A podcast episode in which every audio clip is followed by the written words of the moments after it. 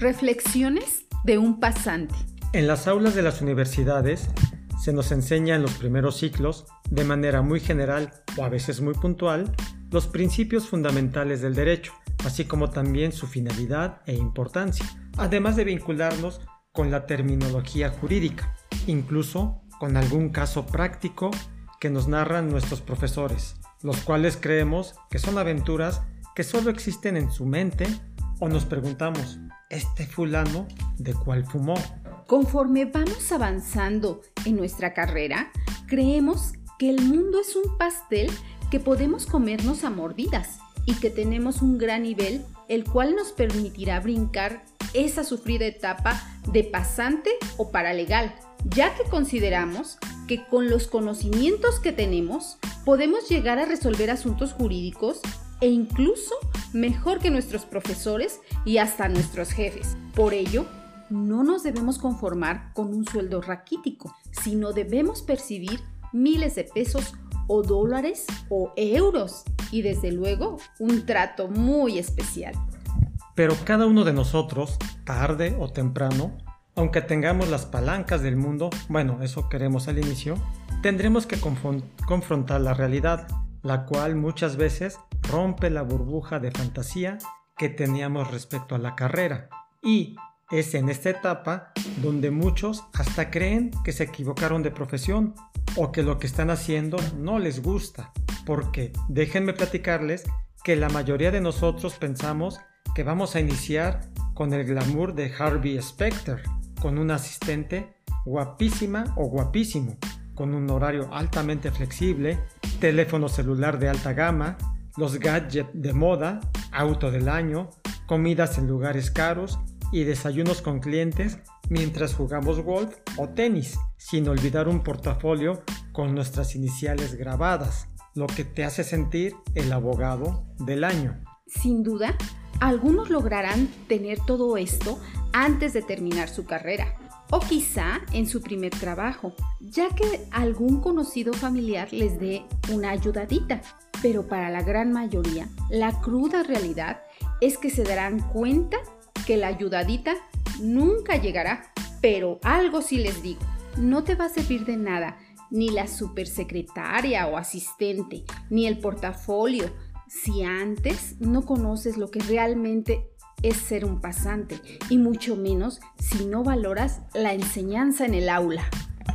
Me encantaría mencionar todo lo que hace un pasante, un buen pasante, pero basta con decirte que todos los días tienes que checar el boletín judicial, aún en la era digital, que si no te lo han presentado, déjame decirte que es aburridísimo, pero es una pieza clave en los juicios, ya que si no lo revisas con todo cuidado, te puede pasar un acuerdo y para tu mala fortuna puede ser tan importante y con un término para cumplimiento de un mandato judicial y por eso pierdas todo el caso. Tienes que andar de juzgado en juzgado por toda la ciudad, lidiar con archivistas, notificadores, actuarios, secretarios de acuerdos, empleados de oficinas públicas, solo por mencionar algunos. También tienes que aprender un poco de terminología jurídica, ya que si no lo haces, serías como un pez fuera del agua.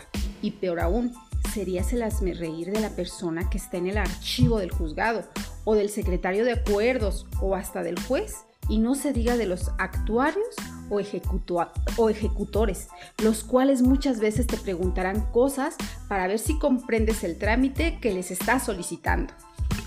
Aquí quiero hacerte una gran reflexión. Ser pasante no es ser mensajero, aunque lo pareciera cuando llevas escritos a los juzgados y oficinas públicas. Es el propio estudiante de leyes quien se autodefine como mensajero cuando no se esfuerza por tener un crecimiento personal y profesional.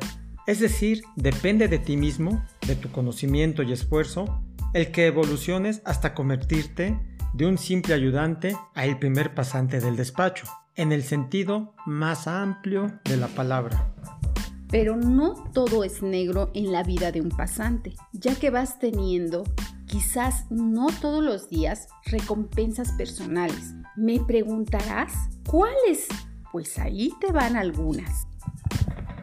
Sentir que vas entendiendo más cada día las clases de derecho o que si el profesor menciona algo, tal vez ya tengas idea o conocimiento de lo que está hablando, sobre todo los casos prácticos. Ver que poco a poco a tus amigos te los encuentras en tribunales y te da mucho gusto, tanto que hasta con los que no te llevabas, ahora los ves seguido y platicas con ellos.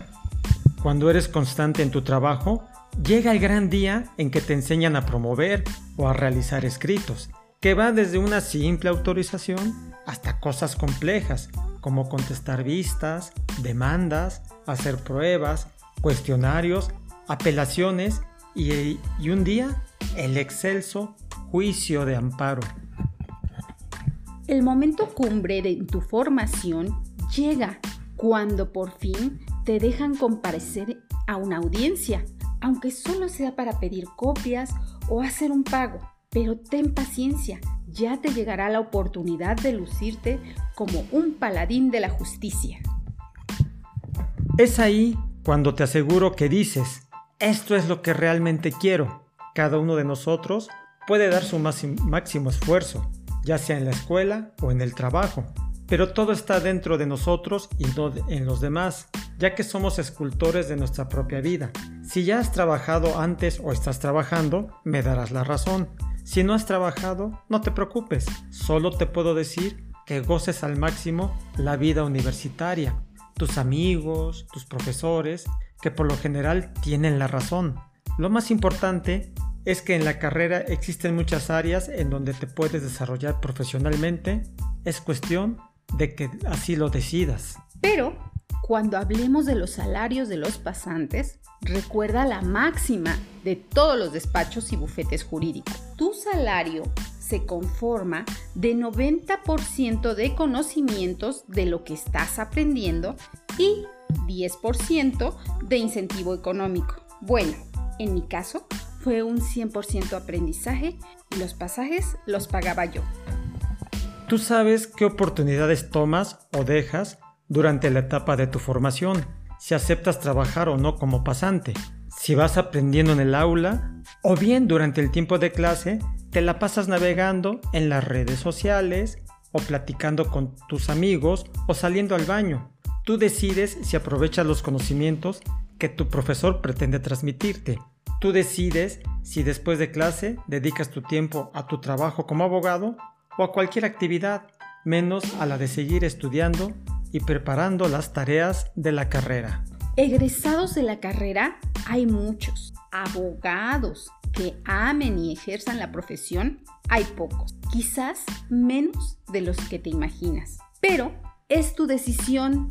¿Qué es lo que quieres ser? Solo el tiempo te dirá si tomaste o no la mejor decisión. En los abogados nos gusta platicar historias como la tuya, como la mía o como la de muchos otros. Si te ha sucedido algo similar, compártelo en los comentarios. En la descripción te dejo más información sobre el tema y también nuestras redes sociales para que te suscribas a ellas y las compartas entre tus amigos y conocidos, ya que así nos ayudas a difundir la cultura jurídica.